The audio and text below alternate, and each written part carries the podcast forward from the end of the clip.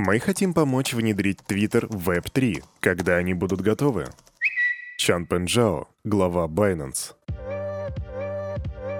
Хей-хей, салют, Криптусы! Привет, Крипто братва, Кирюха здесь, и команда Криптус желает вам потрясающего настроения. Поздравляю вас с новым месяцем, сегодня 1 ноября 2022 года, день вторник, и что? А это Daily Digest, дорогие друзья, и здесь мы делаем все как всегда. Сегодня мы сделаем распаковку рынка, а потом сделаем обзор новостей. Кирюха, о чем ты нам сегодня расскажешь? Я тебе, дорогой Криптан, расскажу о том, что скоро на рынке возможен рост. Я тебе расскажу про ложь и фат, о том, что у Тезера есть проблемы, и о том, что Илон Маск теперь один.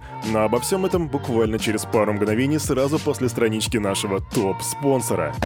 Крипто-кошельков много, но команда Криптус ставит лайк лишь одному. Мобильный DeFi кошелек OneInch. Здесь ты можешь покупать криптовалюту с помощью обычной банковской карточки. Ну и, конечно же, хранить, пересылать и обменивать свои токены по максимально выгодным курсам с доступом ко всем децентрализованным биржам. Расширь свои криптогоризонты с мобильным DeFi кошельком OneInch. Качай на Android и iOS, ссылочка в описании. А теперь к распаковке.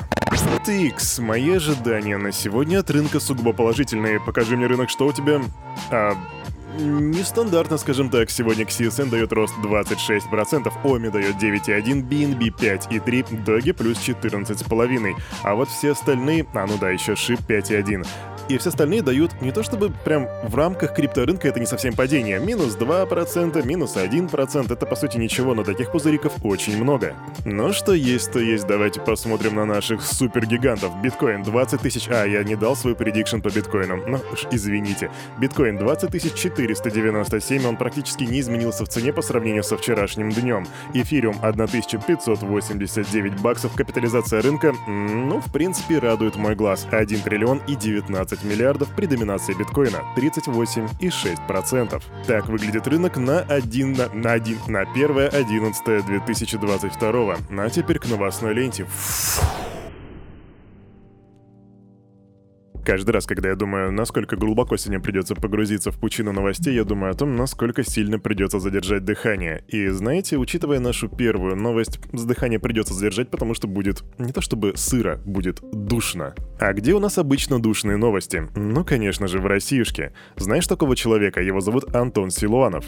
Кто-то его знает, кто-то нет, а он, между прочим, министров, министр финансов Российской Федерации. И вот что он заявляет. Цифровые валюты. Думаю, что это будущее, поскольку наряду с обычным денежным обращением цифровые валюты обладают рядом преимуществ. Этот инструмент 100% находится под контролем Центрального банка, он прослеживаемый. Любая транзакция этой цифровой валюты видна Центральному банку, и различные неправомерные действия с цифровой валютой совершить крайне сложно, практически невозможно. А ты что с самого начала думал, что он говорит тут типа про всякие биткоины, шмиткоины? Не-не-не, тут речь идет про CBDC или цифровую валюту центральных банков.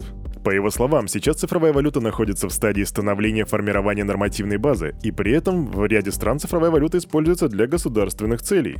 Особенно интересно это будет для государственных трат, потому что государственные траты требуют проверки целевого характера. Цифровая валюта для этого, как никакая другая, лучше подходит.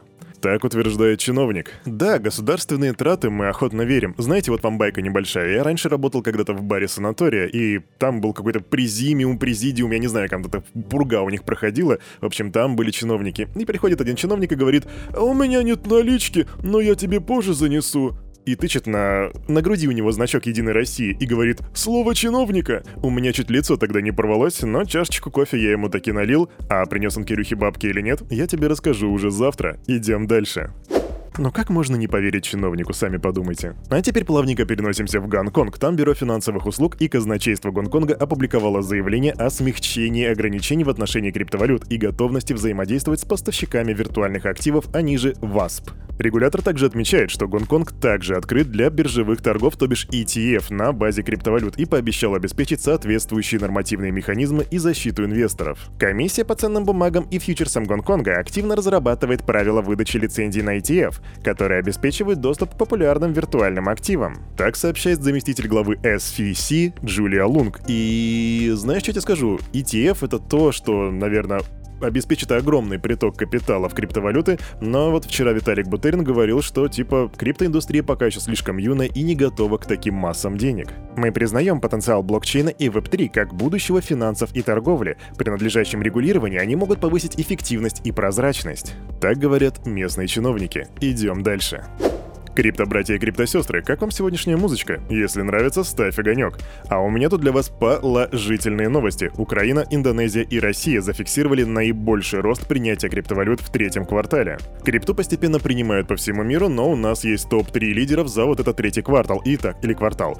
Пиши в комментах, как правильно. Итак, в Украине трафик вырос на 143%, в Индонезии на 115%, а в Россиюшке на 88%. А если ты задаешься себе вопросом, а кто же у нас сейчас является абсолютным лидером, то крупнейшими рынками являются все еще США и Индия. Но тем не менее, вот эти вот новости о том, что крипта принимается, мы видим процентное соотношение, все это говорит, знаете, возможно, я немного утрирую, но вполне возможно, что в ближайшем будущем нас ждет рост. И это не только из-за того, что вот эти вот процентики в Украине, Индонезии и России, есть еще и другие косвенные моменты.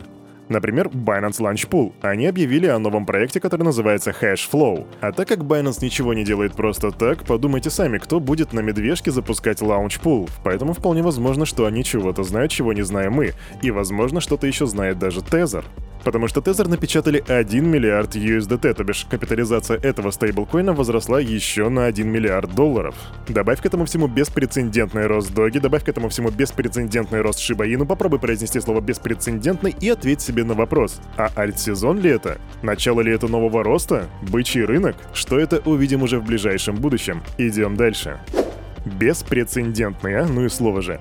А мы с вами переходим к новостям фада и лжи, и начнем мы с компании Bloomberg, которая, которая новостной источник. И вы наверняка знаете компанию Tether, которая выпускает стейблкоин USDT. Так вот, Bloomberg заявляет, что Министерство юстиции США возобновляет проверку по факту возможного банковского мошенничества руководителями Tether.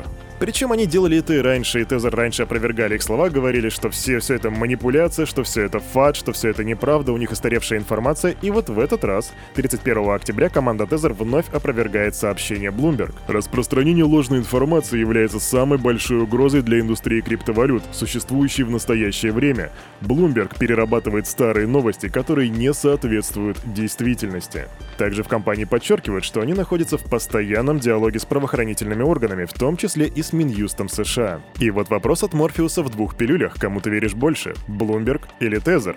Твой ответ в комментах. А на этом новости лжи и фада не заканчиваются. Есть такой журналист Колин Ву, у него достаточно хорошая репутация, и он со ссылкой на свои источники сообщает об отставке SEO и финансового директора биржи Хуоби. По его данным, в компании не исключены широкомасштабные увольнения. Однако тут практически сразу резко подключаются представители биржи, и они опровергают озвученную ВУ информацию. Высшее руководство Huobi Global выполняет обязанности в обычном режиме, а слухи о масштабных увольнениях не соответствуют действительности. Дорогие друзья, я считаю, что слоганом сегодняшней этой недели является утверждение «не соответствует действительности», поэтому на все вы можете отвечать «не соответствует действительности». Серьезно, это словосочетание как будто молотом бьет по камню чужих утверждений. Такое оно мощное. Идем дальше. А от хобби мы не уходим далеко, потому что сейчас новость будет про их стейблкоин, который называется HUSD. А что о нем говорить? Но суть в том, что он потерял привязку к доллару, о нем были негативные новости, я говорил тебе, ливай с него, там нечего больше делать. А почему так случилось? Ну, потому что после делистинга с хобби этот э, стейблкоин не торгуется больше ни на одной централизованной бирже. Единственное, его сейчас можно найти на всяких дексах, и его цена всего лишь 0,3 доллара, то бишь 30 центов, а общий объем торгов за сутки составляет 1 миллион долларов. Спекулировать на этом хладном трупе решать тебе, а я тут больше ничего не могу сказать. Ранее я тебя предупреждал, что все, ливай с этого стейблкоина. Идем дальше. Две быстрые новости про Твиттер. Первое — это подтверждение новости о том, что э, Сэм Бэнкман Фрид инвестировал в Твиттер от 50 до 100 миллионов долларов. Эту информацию подтверждает Деблок, и сейчас можно оценивать его долю в компании как 0,1-0,2%. Не то чтобы совсем решающий пакет акций, но тем не менее 100 лямов, дорогие друзья. А вторая новость о том, что Илон Маск распускает совет директоров, который состоял из 9 человек, и теперь он является единственным директором. Илон — монополист. Блин, я уже представляю себе, как он ходит, у него такая увольнятельная пушка, знаете, она стреляет расчетами и такая прям пф, уволен, пф, уволен, пф, уволен. Господи, сколько ж голов полетело с его приходом. Представляю, как люди его ненавидят. А с другой стороны, вы можете понять, что у руководящего состава Twitter очень хорошие отступные. Там, по-моему, банк в 30 миллионов долларов. Это не подтвержденная информация, но, по-моему, вот эти 30 миллионов долларов они как-то делят между собой. Опять же, информация не подтвержденная, но Кирюха что-то подобное слышал. Идем дальше. И следующая новость это то, почему Кирюха посыпает себе голову пеплом. Эта новость немножко протухшая, но я очень расстроен, что забыл вам вчера о ней сказать. Протухшая она потому, что ей как бы... Она 2008 года. 31 октября 2008 года разработчик под псевдонимом Сатоши Накамото впервые опубликовал white paper первой криптовалюты, она же биткоин. И вот вчера у нас была годовщина. Сколько уже получается? 14 лет битку. Представьте себе, ему столько раз пророчили смерть, он столько раз умирал, его столько раз банили, запрещали, а он все еще живой. Разумеется, ни одна другая криптовалюта не может ничем таким похвастаться, и когда люди говорят, что «О, все это скам, все это пузырь», ну вот тебе пузырь, которому 14 лет. Покажи мне что-то подобное, ну кроме экономики США. Ладно, шутки шутками, дорогие друзья. White Paper биткоина, ему 14 лет. Порадуемся.